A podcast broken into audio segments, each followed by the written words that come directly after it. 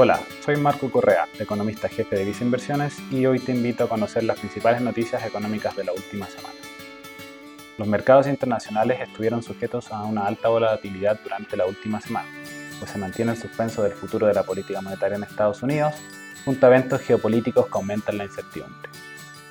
Así, las bolsas de Estados Unidos cerraron la semana con variaciones negativas, donde los primeros días seguían internalizando el dato del mercado laboral del país resultó mucho más dinámico que lo esperado, lo que se traduciría en una demanda del país mayor y por tanto más presiones inflacionarias.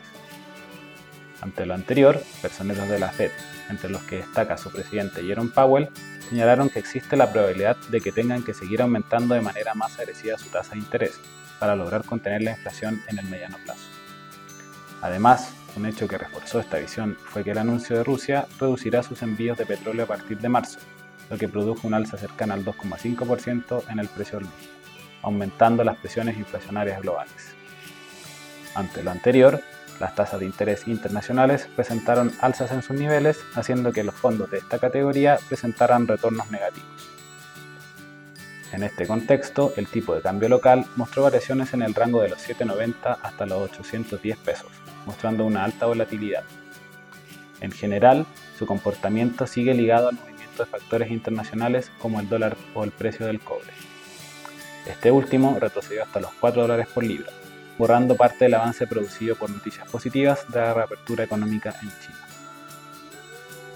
Mientras tanto, las tasas de interés locales mostraron alzas generalizadas, lo que vinculamos al dato de inflación de enero del país, el que anotó una variación de 0,8%.